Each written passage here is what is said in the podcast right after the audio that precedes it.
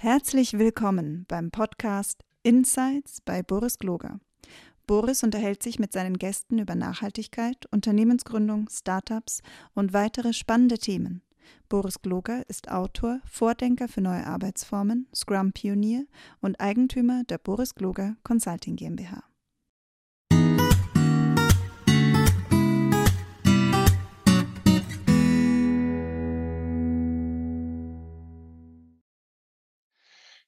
Hallo, schön, dass ihr wieder da seid. Ich bin Boris Gloger und ich habe mir heute Sina Wahns eingeladen. Das ist unser zweiter Versuch. Den ersten hat der Gloger den Aufnahmeknopf nicht gedrückt. Ähm, also wir werden das erste tolle Gespräch nicht wieder hinkriegen, aber das macht nichts. Dafür haben wir ein wunderschönes zweites neues Gespräch. Sina, schön, dass du da bist. Freut mich total, dich äh, nochmal dazu zu bekommen, deine kostbare Zeit hier äh, einzubringen. Wer bist du denn, Sina?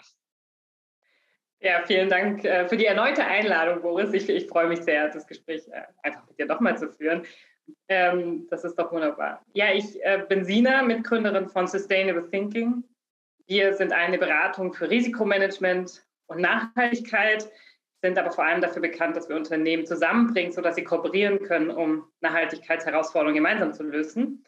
Und ähm, ja, ich lebe in Stuttgart, und äh, mein Team sitzt äh, in ganz Deutschland verteilt oder unser Team und ähm, so, so ist meine Arbeitswelt. Ah, das hast du mir noch gar nicht erzählt beim letzten Mal. Das, das war mir noch nicht klar, dass ihr auch noch verteilt seid. Wir haben noch ein Thema, was wir über das reden sprechen. Ähm, ich würde ganz gern auch für euch als Zuhörer ähm, nochmal das Thema Gründen beleuchten. Also warum hast du gegründet? Wie bist du dazu gekommen? Und dann reden wir mal über euer Unternehmen, weil euer Businessmodell ist der Hammer. Ähm, das fand ich, da bin ich ziemlich neidisch drauf. Und jetzt ähm, erzähl mal, ähm, wie bist du dazu gekommen, was zu gründen? Oder warum überhaupt? Ich meine, muss man nicht. Also mit deinem Karriere äh, also oder deinem, deinem Lebenslauf vorne dran hättest du ja überall arbeiten können. Mhm.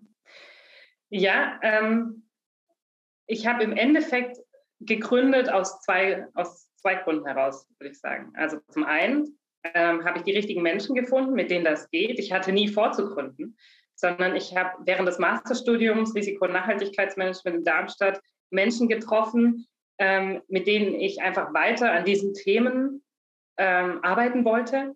Und das war eben immer klar, ne? das geht nur, wenn wir eben gemeinsam weiter zusammenarbeiten können. Und das funktioniert vermutlich nur in einer gemeinsamen Firma. Also das war das eine Thema. Und das andere war, dass ich mich ernsthaft gefragt habe, für wen will ich denn meine Lebenszeit hergeben? Und ähm, egal welches Unternehmen ich mir jetzt so ausgedacht habe, ich komme aus der Textilbranche ursprünglich, kein Unternehmen wirtschaftet so ambitioniert, so nachhaltig, ähm, wie, wie ich es mir wünschen würde, wenn ich sagen würde, okay, ich gebe jetzt meine Lebenszeit für ein Unternehmen und arbeite für das.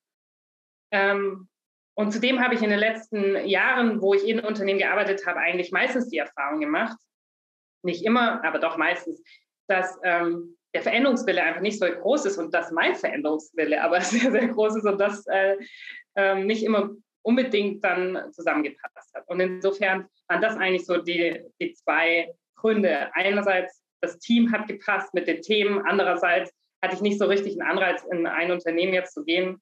Und insofern bin ich unfassbar glücklich, ähm, dass sich das so ergeben hat. Denn das, was ich jetzt mache, kann ich wirklich sagen, macht mich unheimlich zufrieden wie habt ihr euch gefunden? Also war das jetzt die Clique, die ihr da, ähm, sagt man noch Clique heutzutage, ähm, äh, die, die euch da in der Uni äh, getroffen habt und habt das einfach irgendwie beschlossen? Äh, wie, wie passiert das? Wie war der Prozess? Mhm. Ja. Wir waren der erste Jahrgang dieses Masterstudiengangs, ähm, ein sehr interdisziplinärer Studiengang. Ich habe es schon gesagt, ich habe International Fashion Retail studiert, also ich komme aus der Textilbranche. Meine Kommilitonen kommen aus dem Bereich Bauingenieurwesen, ähm, oder Ingenieurwesen per se, ähm, Digitalisierung. Und ähm, dann haben sich da im ersten Jahrgang eben auch nur acht Studenten getroffen und saßen da zusammen in einem sehr kleinen Vorlesungssaal. Und dieses Studium ist eben unheimlich praxisorientiert. Ne? Also man hat ein Jahr Zeit, wo man nur, also fast ausschließlich an Projekten arbeitet mit Unternehmen. Und wir hatten das Glück mit VD, dem sehr nachhaltigen ähm, Outdoor- und Textilunternehmen zusammenzuarbeiten. Es ging damals um die Herausforderung, CO2-Emissionen in der Inbound-Logistik zu lösen. Also wie kann man all die Dinge, die da aus Asien nach Tettnang in die Zentrale kommen, ähm, besonders CO2-arm transportieren. Und mit diesem Thema haben wir uns eben in dieser Projektzeit auseinandergesetzt und haben festgestellt, dass das unheimlich viel Spaß macht. Und ähm, jetzt waren wir nur acht Studenten, also eine sehr kleine Gruppe. Der Zusammenhalt war unheimlich groß und fünf von acht sind dann zusammen in die Gründung gegangen. Inzwischen, nach äh, über zwei Jahren, sind wir zu dritt und ich glaube, das ist eben auch ein natürlicher Prozess. Ne? Manche merken, ja, Gründen ist genau mein Ding. Andere äh, wollen ja doch mehr Stabilität und Sicherheit und Planbarkeit. Die ähm, haben sich dann für einen anderen Weg entschieden. Aber so ist das eigentlich ähm, gekommen, dass dann am Ende eben drei gesagt haben, okay, das, mit diesem Commitment gehen wir rein, wir wollen das gemeinsam machen. Insofern ähm, durch eine Projektarbeit, praxisorientiertes Studium, die richtigen Menschen, da haben wir uns gefunden. Und das Tolle ist eben, wenn man weiß, wie die Menschen arbeiten, ähm, denn mit Freunden kann man viel Bier trinken und Ideen spinnen. Ob man dann mit denen arbeiten kann, ist immer eine andere Sache. Hier hat zum Glück beides gepasst. Und die, und ähm, habt ihr euch hingesetzt und eine Vision geschrieben oder ist das entstanden? Oder was war so der, der zündende Funke? Der zündende Funke war dann eigentlich, dass wir so Richtung Masterarbeit sind. Ich bin dann auch noch mal nach Hamburg, habe bei der Otto Group im Bereich Kulturwandel gearbeitet. Ähm, Joanna, meine Mitgründerkollegin, die war auch noch bei einer Beratung, hat da im Bereich Nachhaltigkeit und Kultur gearbeitet. Und wir hatten dann noch mal so diese Phase, okay, Ende Richtung Studium tritt, kommt näher. Wir gehen aber auch noch mal raus, schauen noch mal, was die Welt sonst so für uns bietet und haben eigentlich, glaube ich, auch mit dem Abstand gesehen, nee, diese Idee des Gründens, die trägt uns weiterhin. So, und dann ähm, haben wir sozusagen uns wieder in Darmstadt getroffen. Ähm, die Masterarbeiten standen dann so an und wir haben dann tatsächlich angefangen zu überlegen, wie könnte das aussehen. Und der Initial Punkt war eigentlich, dass wir Büroräume zur Verfügung hatten. Wunderschöne Altbau-Büroräume, die, ähm, wo wir dann eben auch gesagt haben, okay, die können wir nutzen selbst, aber eben auch vermieten. Und ja, dann mussten wir es tun, sozusagen. Dann haben wir uns wirklich hingesetzt, haben überlegt, okay, was wollen wir denn tun, wer wollen wir sein? Und äh, damit war der Stein schon ins Rollen gebracht. Das Daily Thinking stand witzigerweise sehr früh fest seit diesem Jahr haben wir auch ein neues CI und das ordentlich gemacht. Ähm, also auch da wird der Reifegrad so raus aus der Gründung hin zu wirklich Unternehmertum dann, glaube ich, ganz schnell sichtbar. Aber ja, so geht ziemlich, man dann Ziemlich coole Story. Und ähm, wie war das mit dem ersten Kunden? Habt ihr den gleich gehabt oder, oder habt ihr da ein Jahr lang rumgesessen und gesagt, oh, wir müssten das eigentlich machen? Und wie, wie fing das bei euch an? Mhm. Ja, ähm, mit VD hatten wir natürlich einen, einen tollen initialen Partner. Ähm, okay. So, ne? Und dann ging es eigentlich weiter, dass wenn man eben anfängt, präsent zu sein, dass dann auch Gespräche folgen, die die Möglichkeit haben für eine Zusammenarbeit. Das hat äh, häufig nicht funktioniert, weil gerade am Anfang sind die Leute natürlich so, dass sie denken, okay, hole ich mir vielleicht jemand Erfahrenes. Vor zweieinhalb Jahren war das Thema Nachhaltigkeit tatsächlich auch auch noch anders als jetzt. Ja? Also man musste immer noch begründen, warum das wichtig ist. Das fällt zum Glück jetzt immer mehr in Gesprächen weg. Unser größter erster Kunde war dann CBS. Ähm, die sind Service-Dienstleister im Bereich Textilhygiene, kennen viele von ähm, Toiletten, Waschräumen, die äh, stellen aber auch Arbeitskleidung und vermieten Arbeitskleidung her. Und ja, unser langster Partner, die wir eben im Bereich Strategieentwicklung, aber auch Schließung der Kreislauf, der Kreisläufe ihres Geschäftsmodells kontinuierlich begleitet haben, da immer sozusagen als Verlängerung des Nachhaltigkeitsteams. Und ähm, das war so unser erster initialer Kunde. Und inzwischen sind wir branchenübergreifend unterwegs, von Chemieindustrie über Maschinenbau. Textil begleitet uns von Anfang an ganz stark, ähm, Energiebranche. Also da gibt es diesen Branchenfokus. Ziemlich cool. Und was macht ihr jetzt genau? Also was war, was war euer, euer ähm, was tut ihr? Also war es Gründen, ne? klar, und Beratungen gibt es viele. Mhm. Behaupte jetzt mal, was macht ihr anders? Ja, genau. Das ist etwas, was uns ganz stark beschäftigt hat. Es gibt unheimlich viele Beratungen. Ich habe noch niemand gesehen, der so ist wie wir. Ich sagte aber vielleicht auch jede Beratung von sich. Ja. Ähm, aber drei Gründerinnen, die mit 30 aus dem Studium rausgehen und sagen, hey, wir machen das jetzt zusammen und bauen gemeinsam eine Firma aus, nur auf das Thema Nachhaltigkeit spezialisiert, ähm, ist mir so noch nicht begegnet. Ähm, wir machen dieses klassische Nachhaltigkeitsberatung, was man so kennt oder was sich vom klassischen Consulting nicht so sehr abhebt, auch. Also jemand hat ein Thema, ich will eine Nachhaltigkeitsstrategie, da unterstützen wir genau das zu tun, eine Nachhaltigkeitsstrategie zu entwickeln und die wesentlichen Handlungsfelder dann eben auch anzugehen. Aber worauf du abzielst und was unser USP ist, sind eben die sogenannten Thinking Circles. Wir haben uns ähm, Anfang 2020 gefragt, wie können wir denn als Unternehmen noch stärker wirken? Ja, also wir haben einen sehr starken Purpose, wie ich finde, der uns auch dieses Jahr weiter begleiten wird, nämlich die Veränderungsdynamik zu erzeugen für eine nachhaltige Wirtschaft.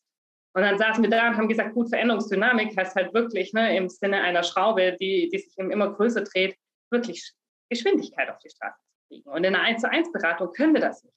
Ja, wir haben viel zu tun ähm, bis 2030, 2050. Wenn wir 1 zu 1 Beratungen machen, da sind wir äh, bis dahin zwar gut beschäftigt, aber nicht fertig oder nicht so weit, wie wir sein wollen. Mhm. Und deswegen ähm, haben wir das Thinking Circle Modell entwickelt, das es ermöglicht, dass wir mehrere Unternehmen gleichzeitig begleiten und die Unternehmen sich vor allem gegenseitig unterstützen. Also Thinking Circle besteht aus bis zu zehn Unternehmen, die ein, eine gemeinsame Herausforderung haben. Sagen wir zum Beispiel, sie wollen alle nachhaltige Lieferketten aufbauen. Und dann begleiten wir sie ein Jahr lang darin, das zu schaffen und erzeugen aber vor allem, dass der Wissensaustausch in der Gemeinschaft entsteht, sodass sie voneinander lernen können und dass sie gemeinsam Lösungen entwickeln. Ne? Also Netzwerk kennen wir alle, da gehe ich rein, ich spreche, ähm, ne, das ist immer, immer gut, Austausch und so weiter, finde ich auch super. Aber wenn es darum geht, gemeinsam Herausforderungen anzugehen, braucht es eben etwas wie eine Gemeinschaft, was Verbindlichkeit hat, was eine starke Kommunikation in sich trägt und wo das Commitment ganz deutlich ist. Und das ist eben in unseren Gemeinschaften vorhanden. Wir laufen dann ein Jahr lang, ähm, treffen sich monatlich, arbeiten sehr konkret an ihren Fragestellungen und ähm, kommen dann wirklich eben auch zu tragfähigen Ergebnissen. Also man kann eigentlich sagen, wir bilden ähm, organisationsübergreifende Teams zu Herausforderungen, um sie gemeinsam zu lösen. Und ähm, wie findest du die? Ja. Also ich bin noch so ein bisschen bei dem Thema Gründen, bevor ich noch, ich möchte wirklich noch viel stärker auch für die anderen äh, so ein bisschen rauskriegen, wie das genau geht. Aber wie, macht ihr euren Sales? Bist du hier die, ich meine, bist du da die, die, ähm, die Sales-Dame, die dann da rumrennt mhm. und sagt, Türen eintritt? Oder wie macht ihr das? Also nochmal mit diesen Begriffen Akquise und Sales haben wir ja am Anfang auch ganz viel gearbeitet, ne? weil damit ähm, wächst du auf, so ähm, Leute, die gründen, die sich selber gegründet haben, sagen einem, ja, das müsst ihr tun und so weiter. Ähm, ich oder wir identifizieren uns einfach viel stärker inzwischen mit dem Aufbau von so einem Sustainable Thinking Gemeinschaftsökosystem. Ja, also mein Gedanke ist, Gemeinschaften zu bilden und das in verschiedenster Form äh, mit verschiedenen Zielsetzungen. Das heißt, ähm, für mich gibt es eigentlich im Kopf diese, diese Begriffe wie Akquise, Sales und so weiter gar nicht. Also ich nutze okay. die natürlich, wenn ich weiß, mein Gegenüber braucht die, um, um zu verstehen, was ich meine. Aber für mich in meiner Welt geht es immer darum, ähm, wie kann ich mehr Veränderungsdynamik erzeugen. Und wenn es jetzt darum geht, wie können wir Gemeinschaften aufbauen, ähm, dann ist es nicht so, dass wir uns hinstellen und sagen, hey, hier braucht es jetzt einen Thinking Circle für das Thema nachhaltige Lieferketten, mhm. sondern jemand kommt zu uns und sagt, hey, Sustainable Thinking, nachhaltige Lieferketten wird immer wichtiger, es gibt das Lieferketten-Sorgfaltspflichtengesetz und so weiter, was kann ich denn da tun? Könnt ihr mich unterstützen? Und dann ist eben unsere Antwort, ja, das können wir, aber die Herausforderung, die du hast, haben mindestens neun andere Unternehmen auch. Und löse es doch mit denen gemeinsam. Ähm, dann hast du uns an Bord, ganz klar, wir supporten dich, aber vor allem hast du ähm, acht oder neun andere Expertinnen aus anderen Unternehmen mit neuen Impulsen, neuen Ansätzen an Bord, die dich kontinuierlich in der Lösung deiner Themen unterstützen. Und so passiert es. Also die Leute kommen zu uns. Natürlich berichten wir auch viel darüber, äh, wie wichtig Kooperation ist. Ähm, aber ähm, es ist, glaube ich, super wichtig, dass wir das eben in dieser äh, alten Sprachwelt kundenzentriert machen mhm. und nicht ähm, uns da Dinge ausdenken, die nachher keiner haben will. Du hast es gerade ganz, lustig formuliert, sage ich erstmal so. Äh, alte, alte Sprachwelt kundenzentriert. Wie würdest du das denn nennen? Ja, ähm, ich nenne es partnerzentriert mindestens. Ne? Also, okay. und das ist vielleicht auch jetzt äh, nicht so super neu, aber ich glaube, diese Perspektive, alle mit denen wir zusammenarbeiten, als Partner zu sehen, um die globalen Herausforderungen zu lösen. Mhm. Ich glaube, man geht anders in Gespräche rein mit einer anderen Haltung. Ich glaube, ähm, das ist auch etwas, was ne, unsere Gemeinschaften basieren auf Vertrauen, auf Kooperation, Kommunikation. Ich brauche, ich muss mit denen eine Beziehung aufbauen. Und ich will natürlich erzeugen, dass die untereinander alle eine Beziehung eingehen. Ähm, insofern ist da Authentizität und, und ja, und das ist ja auch schön, ne, wenn man einfach so sein kann, wie man ist. Und ähm, ja. Kannst du, ohne kannst du beschreiben, wie das geht? Braucht es einen bestimmten Skill? Ja, also ja, das, äh, Beziehung aufbauen ist das eine. Ja, äh, weiß ich nicht, ob das kann vielleicht auch nicht jeder. Aber ähm, in so einem Business-Kontext, also dieses Vertrauen herzustellen, zu sagen, du, du hast ein Problem, ich weiß nicht, was ihr mit VD wirklich gemacht habt. Ich sage jetzt einfach mal, du gehst zu VD und sagst hier, ihr habt das Problem mit der Lieferkette, habt ihr Lust zusammen mit Boss zu arbeiten? Ja, keine Ahnung. Mhm. Ja. Und ähm, gibt es da nicht ähm, Spannungen, Mitbewerber und, und wollen wir nicht und nur weil wir das können oder es gibt diese, also verstehst du, was ich meine? Also da muss ja. doch, traditionell gibt es doch da massenhaft Wettbewerbsgedanken und oh Gott, der darf nicht sehen, wie wir das machen und unser Wettbewerbsvorteil und nein, meine Liefer, ich keine Ahnung, ob es das überhaupt gibt, ja? Oder ist, bilde ich mir das ein? Nee, das gibt es, denn so sind wir alle sozialisiert. Wir sind alle von klein auf durch unser Schulsystem, durch die Arbeitswelt sozialisiert auf Wettbewerb anstatt auf Kooperation wenn es um Nachhaltigkeitsziele geht und dieses SDG 17, Partnership steht da ganz oben drüber, ne, wir brauchen Partnerschaft und Kooperation. Ähm, das ist nicht leicht, Beziehungen in Gemeinschaften aufzubauen, ähm, denn am Ende kommt es immer auf die Kooperationsfähigkeit der Mitglieder Und dann ist es, sage ich jetzt mal, auch platt ganz einfach. Also wir formulieren beispielsweise mit Stil haben wir das gemacht zum Thema nachhaltige Lieferketten. Ähm, was braucht ihr? Äh, was ist eure Vision für den Thinking Circle? Was ist eure Zielsetzung? Welche Mitglieder braucht ihr? Und unser Partnerunternehmen formuliert sozusagen, was sie sich von dem Thinking Circle erhoffen. Und dann gehen wir mit diesem Angebot auf andere Unternehmen zu. Und dann passt das für die einen, weil die sagen, ey, genau, ich habe das Thema nachhaltige Lieferketten auch auf dem Tisch. Ich komme da alleine ehrlicherweise auch nicht weiter super Idee, lass es uns gemeinsam anpacken. Und andere sagen, ja, ich habe das nachhaltige Lieferketten-Thema auch, aber ich will es alleine machen. Und das ist eine reine Frage der Kooperationsfähigkeit und das ähm, ist häufig ähm, ein Unterschied zwischen, wen du fragst im Unternehmen. Meistens ist es aber hm, schon eine Unternehmenskultursache, ja, ob Unternehmen wirklich mit, mit anderen zusammenarbeiten wollen. Und dann kommt noch dazu, dass das genau unser Job ist, zu erzeugen oder sicherzustellen, dass die Unternehmen kooperieren können. Das heißt, gibt es eine Wettbewerbssituation, sichern wir das rechtlich ab ja, ähm, und so weiter. Also das ist genau unser Job, die richtigen Mitglieder zu finden und dann eben auch eine Kooperationsmöglichkeit zu erzeugen und die Kooperationspotenziale freizusetzen. Dann. Das heißt, die, eure Arbeit fängt eigentlich an, bevor die Arbeit mit den Circus losgeht. Ich muss, ja die, ich muss ja eigentlich mir schon im Vorfeld Gedanken darüber machen, wie sichere ich nachher die Arbeit miteinander ab. Klingt ja. kompliziert, weil du hast ja noch keine, jetzt sage ich das böse Wort, Geschäftsbeziehung mit, dem, mit deinem echten Kooperationspartner, oder? Oder geht dir quasi eine, eine Fee vorneweg ein? Also wenn ich dich jetzt fragen würde, mach was mit uns, müsste ich quasi das vorfinanzieren oder wie, wie, wie, wie funktioniert das? Ja, genau. Ja, dann ist gut, dann bist du auf der Safe-Seite, nicht? Lässt dir, lässt dir den Suchaufwand dann noch bezahlen. Also das ist natürlich, ähm, drüber steht immer auch, dass ich natürlich für unser Unternehmen selber, jetzt spreche ich immer von mir, ne, das äh, ist aber, da kann man immer in uns äh, sich reindenken. Also wir wollen eine nachhaltige Unternehmensentwicklung für Sustainable Thinking natürlich auch sichern.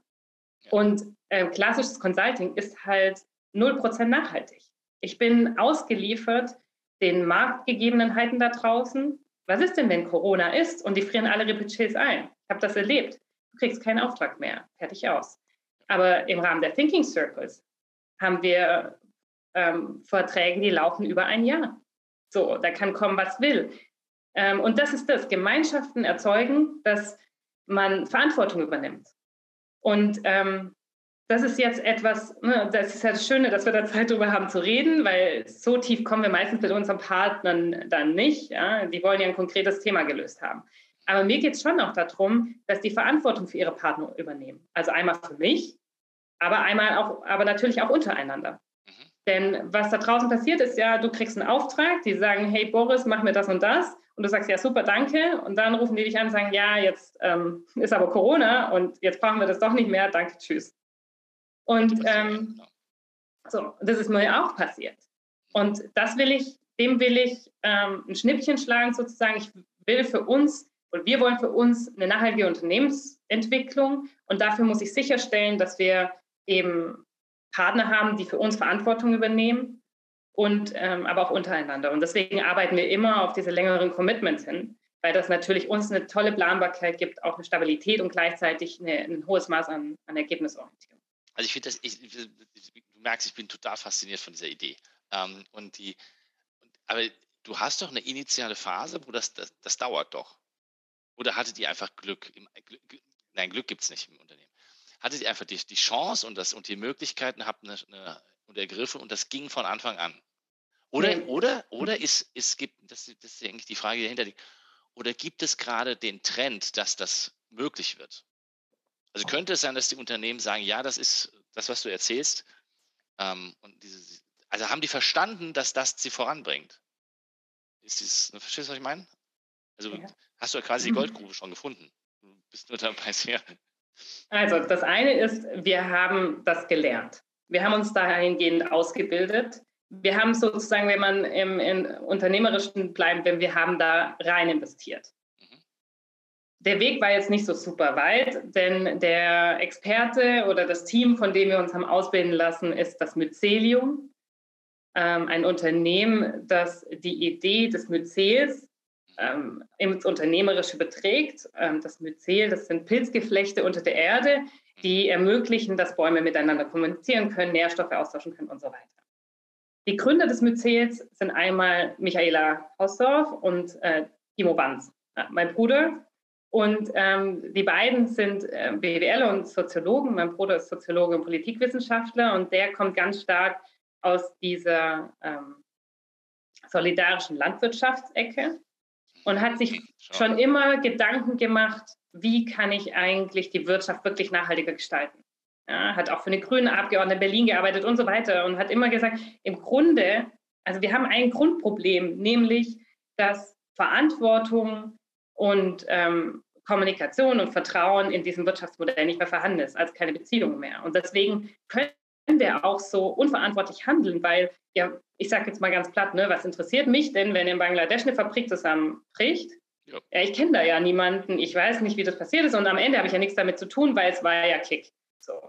Mhm. Ähm, aber wo eine Beziehung besteht, da übernehme ich Verantwortung, breche die auch nicht einfach ab. So. Ja. Ähm, das bedeutet, wir brauchen resiliente Geschäftsmodelle, die darauf ausgelegt sind, dass sie eben auch in Krisenzeiten funktionieren, dass Menschen, Konsumenten, Partner Verantwortung übernehmen. Und das machen Timo und Michaela mit ihrem Unternehmen Mycelium, wo sie eben diesen Ansatz der Gemeinschaften, der aus der solidarischen Landwirtschaft resultiert, auf jegliches Geschäftsmodell übertragen. So. Das bedeutet, es gibt immer, unabhängig vom Markt, egal was da draußen passiert, einen Anbieter, eine Anbieterin, die sagt, hier, ich habe ein Angebot, und die wirtschaften für eine Gemeinschaft. Wie eben der Bauer für seine Gemeinschaft Kartoffeln anbaut. Für die, die solidarische Landwirtschaft kennen, ja, ist das jetzt vielleicht schon ganz gängig. Für die, die das noch nicht kennen, es lohnt sich, das anzuschauen, weil das unheimlich spannend ist, wenn man sich überlegt, wie kann Wirtschaft auch funktionieren. Unabhängig vom Markt ein Angebot zu erzeugen und für eine Gemeinschaft zu wirtschaften. Und das tun wir ja quasi mit unserem Thinking Circle. Wir haben ein Angebot, suchen eine Gemeinschaft und für die arbeiten wir dann. Da ist mir egal, ob draußen Pandemie ist oder nicht oder ob die Welt untergeht oder nicht. Ich habe eine Gemeinschaft, für die ich wirtschafte. Und ähm, wir haben uns dahingehend ausbilden lassen, wie könnte denn ein gemeinschaftsbasiertes Geschäftsmodell im Beratungskontext aussehen? Und ähm, haben das auf dieser Basis dann eben entwickelt. So, also das ist nicht vom Himmel gefallen. Wir haben das auch gelernt, weil das hat ganz viel mit dem eigenen Mindset zu tun. Mhm. Ne? Also nicht mehr in Märkten zu denken. Nicht mehr zu denken, okay, ich schaffe jetzt ein Angebot im Bereich ähm, Lieferkettenmanagement, biete ein Training an, da kann ich mich reinbuchen, mir doch egal, wer da kommt. So, wenn ich 20 Plätze voll habe, dann, nee, ich mache nur noch das, was meine Gemeinschaft möchte. Oder wenn ich, oder wo ich für eine Gemeinschaft für aufbaue. Und ähm, das, ich, also ich bin einfach unheimlich interessiert an diesen Ideen, zu fragen, wie können wir unsere Wirtschaft anders gestalten, die unabhängig auch von dieser Wachstums- und so Diskussion funktioniert, weil darum geht es am Ende nicht. Ich muss unbedingt mit deinem Bruder sprechen. Kannst du meinen Kann ich dir empfehlen. Stell bitte den Kontakt, ich will unbedingt einen Podcast mit ihm machen. Und ich muss auch, ähm, es, ich finde, das ist eine Wahnsinnsidee. Also ich, solidarische Landwirtschaft ist das, was hier äh, bei mir im, im, Ort gibt es auch einen zum Glück, wollen wir jetzt auch drüber nachdenken, da mitzumachen. Ich glaube, das ist die logische Konsequenz, weil du musst ja dafür sorgen, dass also du hast es versucht zu sagen, in Gemeinschaft zu denken, aber wenn du das aus der marktwirtschaftlichen Brille dir anschaust, ist ja folgendes Problem, glaube ich, dass kein Kapital da ist, um umzubauen. Also der klassische Bauer, finde ich, hat nicht die Kohle, dem 15 Jahre lang Permakultur zu machen, bevor das dann funktioniert. Das heißt, die Gemeinschaft muss erstmal den Bauern tragen, also Bauern, Landwirt, äh, Landwirt tragen, damit der dann quasi über die 15 Jahre hinaus so, das so aufbauen kann, dass das am Ende des Tages das gesamte, meinetwegen den gesamten Ort trägt. Genau. Man muss Verantwortung übernehmen. Ne? Ja. Und wenn ich dann in sozusagen den Bauer, den Bauer dabei unterstütze, weil ich eben ja nachher die besten Kartoffeln mit den wenigsten Schadstoffen und so weiter bekomme und die lokale äh, Gemeinschaft auch noch stärke, dann muss ich den Bauer unterstützen. Und wenn es dann hagelt und ich kriege eben halb so viel Kartoffeln wie sozusagen angedacht, dann muss ich sozusagen den finanziellen Beitrag trotzdem leisten, weil ich sitze mit dem Bauern in einem Boot. Und aktuell ist der Markt eben so, wenn es hagelt, hat der Bauer halt Pech gehabt. Ja. So. Und ähm, so funktioniert das eben alles nicht. Ja? Und ähm, da ist die solidarische Landwirtschaft oder die Idee der solidarischen Wirtschaftsökonomie unheimlich spannend, weil sie funktioniert. So, und das ist nämlich das, was, der, was den großen Unterschied ausmacht. Wir können ganz viel über alternative Wirtschaftsmodelle nachdenken. Und da gibt es auch großartige Ansätze. Ähm, das, was das Mycelium macht, ist aber ganz einfach, weil es funktioniert. So, und deswegen lohnt sich das, das anzuschauen. Und auch wir übertragen das ja in die, ähm, in die äh, alte Welt sozusagen. Ja, wir arbeiten da mit sieben Maschinenbauern zusammen kann man, guter schwäbischer Mittelstand, da kann man sich vorstellen, wie die Kultur ist. Ja? Ähm, aber wir schaffen es trotzdem sozusagen, diesen Transfer zu erzeugen zwischen dem, was unserem Purpose entspricht, diesem Gemeinschaftsaufbau und denen eben wirklich auch zu helfen, voranzukommen. Ähm, und das mit einem neuen Ansatz. Und ich glaube, da muss sich Beratung auch innovieren. Beratung sagt vielfach, ihr Unternehmen, ihr müsst euch innovieren und selber hat sich in den letzten 30 Jahren nichts getan ich glaube, so einfach ist es nicht. Und, ähm, Definitiv. Also ich habe äh, hab immer gesagt, ich muss, ich muss nur deswegen Tage verkaufen, weil mir nicht einfällt, wie man das Businessmodell um, umbaut. Mhm. Danke für den, also schon allein dafür hat sich für mich das Gespräch wahnsinnig gelohnt, weil ich glaube, das ist das große Problem der Beratung. Wir kommen nicht auf die Idee, wir würden gerne alle Transaktionsbusiness machen, ähm, was ihr im Grunde macht, ja, verkaufen aber in Wirklichkeit eine Dienstleistung und das ist totaler Quatsch, weil der Hebel ja ein ganz anderer ist. Ja. Also wir bringen gerne anderen bei, wie sie Gemeinschaften aufbauen können, ähm, weil die Frage, warum macht das keiner, keiner kann es. Ja, wir Eben. haben uns da so weitergebildet, dass wir es können. Wir ähm, berichten gern davon und lassen gerne andere daran teilhaben, weil wir natürlich ja auch wollen, dass andere wirkungsvoller unterwegs sind, wenn sie das möchten, ähm, damit wir die großen Nachhaltigkeitsziele eben schneller erreichen können. Glaubst du, dass ähm, dass dieser Trend der Nachhaltigkeit, dass der gerade erst angefangen hat? Oder also ist der Zug schon volle Kanne am Gas geben oder sind wir eigentlich immer noch am Anfang? Was ist so deine Einschätzung? Ja, ich muss sagen, ich habe mich das auch gefragt und für mich war eigentlich klar, dass wir da jetzt voll drin stecken und der Zug unaufhaltsam sozusagen jetzt, jetzt losgefahren ist. Ähm, jetzt hat sich leider die EU-Taxonomie nochmal hinsichtlich ihrer Strategie so ein Stück weit verändert mit der, ja, mit der Klassifizierung und der Festlegung, dass Atom und Gas ja. grün sein soll und so weiter. Und ich glaube, das hat einen riesen Flock reingehauen. Ähm, und mich haben ähm, Zitate von, von Angela Merkel und Lisa Neubauer auf jeden Fall auch nochmal nachdenklich gemacht, dahingehend, dass Menschen eben doch erst reagieren, wenn, wenn die Krise so richtig groß ist. Und ich glaube, wir sind da noch nicht. Also ich glaube, erst wenn wir nicht mehr rausgehen dürfen, ähm, weil eben Hitzeereignisse so zunehmen und wir nicht mehr den Strom haben, um zu kühlen oder sonst wie, ähm, passiert noch mal mehr. Also ich glaube, wir, wir sind da noch nicht angekommen, weil es noch nicht, noch nicht spürbar genug ist. Das heißt, ähm, ja, die nächsten Jahre werden, ich, also ich komme aus dem Risikomanagement, ich äh, bin, bin kein Pessimist, aber ich bin, glaube ich, ähm, ich bin ein Possibilist, auch ein, auch ein Begriff von Luisa Neubauer, der mir sehr gefällt. Also immer im Möglichmachen denken, ja. aber dann doch auch recht realistisch. Und ich glaube, ähm, das Anthropozän, in dem wir drinstecken, also die, die Jahre der Krise, die werden jetzt durch die Pandemie, die wurden die eingeläutet. Das wird jetzt weitergehen, weil im Bereich Klima und Biodiversität einfach ja, es passiert zu wenig, definitiv. Und, und die kleinen Sachen, die da passieren. Aber ich, ich wollte dich noch was anderes fragen. Du hast ja jetzt mit diesem Unternehmen gearbeitet und ich will jetzt gar nicht äh, die Details wissen, aber die wirst du auch gar nicht erzählen dürfen. Aber was, äh, was mich interessiert ist, ihr arbeitet ja mit denen und die, die kommt dann bei ein, ein positiver Effekt raus, jetzt nicht aus der CO2-Bilanz. Das ist ja schön. Das kann, ne? Also schön im Sinne von, die alt, die, die, die, also meine Generation würde immer noch sagen, ist ja ganz nett, dass das alles ein bisschen grün ist, sagen wir mal ehrlich. Aber die Frage ist ja, bringt das auch einen wirtschaftlichen Benefit? Also würde das Ganze auch funktionieren, weil das ist ja meine Vermutung, deswegen würde ich es gerne testen, ähm, dass diese Art zu wirtschaften tatsächlich, also bei dir funktioniert es mal definitiv, aber auch für die Unternehmen hat das zum Beispiel dieser Workshop, diese, dieser Circle über die nachhaltigen Lieferketten, hat denen das wirtschaftlich auch was gebracht? Also im Sinne von, sie verdienen mehr Geld? Ja, also ich, ich glaube, so, so, kann man das nicht sehen. Okay, okay. es gibt ein Lieferketten-Sorgfaltspflichtengesetz und wenn ich die Anforderungen nicht erfülle, jetzt mal rein aus der Compliance-Perspektive, das hat mit Nachhaltigkeit noch nichts zu tun, mhm. dann werde ich ausgelistet als Lieferant. Ähm, oder ja, also meine Partner arbeiten nicht mehr mit mir. Ähm, oder im schlimmsten Fall hat das natürlich auch juristische Folgen. Das heißt, ich muss heute sicherstellen, dass ich ein Geschäftsmodell habe, das compliant ist. Ich muss darüber hinaus sicherstellen, dass es resilient ist. Deswegen sagen wir, liebe Unternehmen, guckt auf eure Klimarisiken und Chancen, ähm, guckt darauf, was hinsichtlich Circular Economy passiert, richtet euer Geschäftsmodell kreislauffähig aus, denn die Dinge kommen. Ähm, bindet, äh, entwickelt Beziehungen zu euren Partnern, ähm, denn Resilienz hat auch ganz viel mit dem Partnernetzwerk zu tun.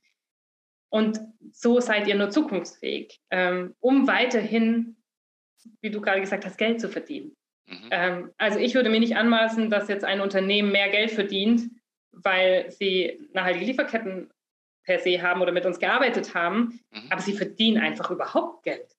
Das, also, das ist aber schon mal gut. Also, die digitale Frage ist eigentlich viel besser. wenn ich nämlich nicht weiß, woher meine Lieferanten kommen und ich glaube, alle Unternehmen kämpfen aktuell mit der Rohstoffkrise, und ich weiß nicht mal, wen ich anrufen soll, ähm, dann, dann, bin ich nicht handlungsfähig. Und diese Risiken wurden in den letzten Jahren unterschätzt, die Chancen aber auch wurden nicht genug genutzt. Da tut sich jetzt gerade wunderbar ganz viel, freut uns sehr, ähm, um mehr resiliente Geschäftsmodelle da auch aufzubauen, die nachhaltiger eben sind. Das gehört zusammen. Insofern ähm, habe ich ein, also ein sehr gutes Gewissen, wenn die Unternehmen mit uns arbeiten, weil ich weiß, ich stelle sicher, dass sie überhaupt handlungsfähig sind. Ja, ist ziemlich cool. Lass uns noch fünf Minuten äh, vielleicht aufwenden, um über eure Art und Weise, wie ihr zusammenarbeitet, äh, redet, weil du ja gesagt hast, ähm, ihr seid quasi alle nicht an einem Ort. Also was ist mit eurer Villa da in, in, in schönen Darmstadt? Ja. Wie, wie arbeitet ihr? Und wie arbeitet ihr mit euren Kunden? Ja, also das Herz unseres Unternehmens ist in Darmstadt und dort bin ich beispielsweise alle zwei Wochen, ich lebe in Stuttgart, das sind anderthalb Stunden Zugfahrt. Das ist kein Problem. Ähm, denn neben der virtuellen Zusammenarbeit ist das persönliche Treffen extrem, extrem wichtig. So. Ähm, umgekehrt kommt meine Kollegin aber auch nach Stuttgart und wir arbeiten hier. Wir haben jetzt ähm, den Klima- und Innovationsfonds Stuttgart. Dort haben wir uns einer großen Ausschreibung beworben und Zuschlag bekommen. Das heißt, dort werden wir mit vielen Unternehmen in den nächsten äh, zwei Jahren drei Thinking Circles aufbauen zum Thema Klima und Nachhaltigkeit. Das heißt, hier wird viel passieren im Stuttgarter Raum. Ähm, und wir haben eben eine Kollegin, die sitzt in Tübingen, die dieses Projekt dann eben auch noch mit begleitet. Dann haben wir noch eine Kollegin, in, eine Mitgründerin, auch Joanna, die lebt in Mainz. Die ist auch Mama geworden dieses Jahr. Auch das hat ganz toll funktioniert. Auch da kann ich nur alle bestärken. Man kann selbstständig sein und Mama werden. Wenn man ein gutes Team hat, ist das natürlich umso leichter. Ja. Ähm, also auch da sollten sich Frauen nicht abschrecken lassen. Ich glaube, es hat mehr Vorteile als Nachteile, da selbstständig zu sein. Ähm, und dann haben wir noch eine Kollegin, die sitzt in Köln. Und bald auch jemand, die sitzt in Hamburg und, und Schweden dann. Und ja, wir treffen uns morgens, checken gemeinsam ein und Check-in heißt nicht, was habe ich für To-Dos, sondern Check-in heißt, wie geht es mir? Was beschäftigt mich gerade? Wie bin ich heute hier? Wo brauche ich Unterstützung? Ne? Also wir versuchen immer trotz der virtuellen Distanz Nähe zu erzeugen im virtuellen Raum. Also, und da ist es eben wichtig auch zu wissen, die Oma ist krank, hier, ähm, der Freund hat mich genervt, so, ich habe Hundewelpen, was auch immer. Mhm. Ähm, ja, und, und so schaffen wir einen Mix aus ähm, Routinen, die in diesem virtuellen Raum so wichtig sind, damit man weiter auch in, in Kontakt bleibt. Ähm, ab und an physische Treffen in Darmstadt oder an anderen Orten. Und dann eben haben wir auch einmal im Quartal mindestens ein Treffen mit allen, wo wir auch so im Sinne der Retrospektive immer mal wieder drauf gucken. Sind wir auf dem richtigen Weg. Wie löst ihr so Geschichten wie, ähm, wie Rechnungen schreiben? Wie, wie, wie macht ihr Infrastruktur? Mhm. Macht da jeder ein bisschen was oder, oder wie, wie löst ihr das? Nee, da haben wir klare Rollen. Das ist auch toll, wenn sich Teams nämlich äh, von alleine finden. Zumindest war das bei uns so, sind wirklich unterschiedlichste Stärken vertreten. Während ich hier heute mit dir spreche, äh, weil ich eben die bin, die so meistens der Erstkontakt ist dann zu den PartnerInnen oder ähm, dann auch die, die Impulse halte oder als Speakerin irgendwo bin, hat eben beispielsweise Joanna, die als Bauingenieurin unser, äh, ja, unser sehr analytisches Hirn ist sozusagen die Aufgabe der Buchhaltung und Finance. Mhm. Und ähm, Lina ist sozusagen mein Counterpart und auch Joannas Counterpart, also ein bisschen dazwischen, wenn man jetzt in der, in der Sustainable Thinking Gründungsriege denkt. Und ähm, ja, das, das, passt so perfekt. Ja. Da haben sich die Stärken verbunden oder die gleichen sich jeweils aus, wo sie fehlen. Mich würde Buchhaltung in den Wahnsinn treiben. Jetzt bin ich froh, dass ich damit nichts zu tun habe. Ähm, ja. Ähm, aber da haben wir ein, also einfach auch da ein hohes Commitment, immer auch die, die, die Unternehmensführung, die Gründung und die finanzielle Lage an der jeweiligen Lebenssituation anzupassen. Ne? Also hier kriegt keiner dogmatisch irgendwie dann ähm, gewissen Betrag, sondern wir schauen schon immer, wer ist wann, wie, in welcher Lebensphase und braucht welche Unterstützung und das äh, berücksichtigen wir dann entsprechend. Wie kriegt ihr das hin? Arbeitsverträge in Deutschland sind schon so, dass es da, ähm, gut, die Gründerinnen könnten sich alle äh, Gewinne auszahlen lassen, aber wie, wie, wie, wollt ihr, wie kriegt ihr das hin mit den, mit den wusste ja nicht. Also gibt da, da muss ich unterscheiden. Da muss ich unterscheiden. Das gilt für uns Gründerinnen. Ja. Also unsere MitarbeiterInnen, die haben natürlich ganz ordentliche Arbeitsverträge. Ja. Äh, so. Aber natürlich arbeiten wir dort mit anderen ganz vielen weichen, weichen Faktoren auch, ähm, dass wir zum Beispiel eine Mitarbeit aus Schweden ermöglichen und so weiter. Ja. Ähm, was eben auch berücksichtigt wird. Ziemlich cool. Also ein, rein, ein reines, äh, ein reines äh, Frauenteam. Oder, oder? Ja, da muss ich leider sagen, leiden wir ein bisschen unter Diversitätsmangel in dem Fall, aber dafür haben wir alles andere dabei. Ja? Äh, unterschiedliche Lebensstadien, äh, von der Mutter mit zwei großen Kindern über Mutter mit ganz kleinem Kind, unterschiedliche äh, ja, Nationalitäten, sexuelle Orientierungen, was auch immer, alles dabei. Und so schaffen wir im Team an sich Diversität, ja. Aber vielleicht haben wir irgendwann auch einen, auch einen, auch einen Kerl, der uns unterstützt. Würde uns auch freuen. Naja, äh, kannst ja vielleicht eine Ausschreibung machen. Wer Lust hat auf, auf dieses Team, kann sich aber gerne melden. Ja, super. Perfekt. Willst du noch irgendwas loswerden? Gibt es noch, gibt's noch irgendein Thema, wo du sagst, das würdest du gerne noch ähm, ansprechen oder, oder irgendein Message loswerden? Hm. Ja, ich, also was mich ähm, jetzt auch, weil mich über die Feiertage schon stark beschäftigt hat, ähm, wofür Menschen aktuell ihre Lebenszeit geben. Mhm. Ne? Also wir stecken in einer Phase der enormen Krise. Alle schauen auf die Pandemie, aber das, was hier mit ähm, Klimawandel, Klimakrise und Biodiversitätsverlust passiert, wird uns einfach in den nächsten Jahren, wird unser Leben maßgeblich bestimmen. Und es wird ähnlich einschneidend werden, wie wir es auch in der Pandemie erlebt haben. Und ähm, es gibt unheimlich viele Menschen in meinem Umfeld, in einem erweiterten Umfeld, wo ich einfach sehe, Tag für Tag gehen sie zur Arbeit und sind unglücklich. A, weil sie eine sinnentleerte Arbeit tun oder weil die Teams ganz schrecklich sind und man sich das Leben schwer macht. Und ähm, das ist vielleicht ein Aufruf, der jetzt ein bisschen eigentümlich ist, aber ähm, ich würde doch dazu aufrufen, mutig zu sein, mal zu überlegen, wie kann ich mein Leben in die Hand nehmen und so gestalten, dass es sinnvoll ist und dass ich glücklich bin mit der Arbeit. Denn es ist so viel Lebenszeit, die man da reinsteckt. Und die sollte man gut investieren, sinnvoll investieren, aber natürlich sollte man auch, auch zufrieden sein und sich auch wirklich überlegen, für wen arbeite ich, wem gebe ich meine Lebenszeit und ist das eine gute Idee. Ähm, wie gesagt, ja, also ähm, wir sind drei junge Gründerinnen und haben es getan und sind sehr, sehr glücklich. Deutschland ist ein, glaube ich, sehr ähm, äh, risikoaffines Land dahingehend, dass man eben versucht, so wenig wie möglich Risiko einzugehen.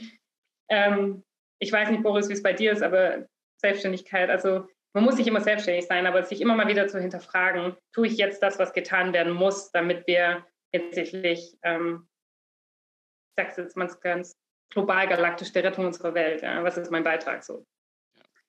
Ähm, das wäre so eine Message vielleicht noch zum Schluss, die ich mitgeben Dank. würde. Danach, danach kann echt nichts mehr kommen. Ich danke dir sehr für deine Zeit und für das Gespräch und ich freue mich wirklich drauf, ähm, das nächste mit dir vielleicht in einem halben Jahr oder so zu führen. Sehr gerne. Vielen Dank für die Einladung. Gerne. Diese und weitere Podcast-Folgen findest du auf Spotify, Apple Podcasts, YouTube und natürlich auf der Website www.insights bei borisgloger.com.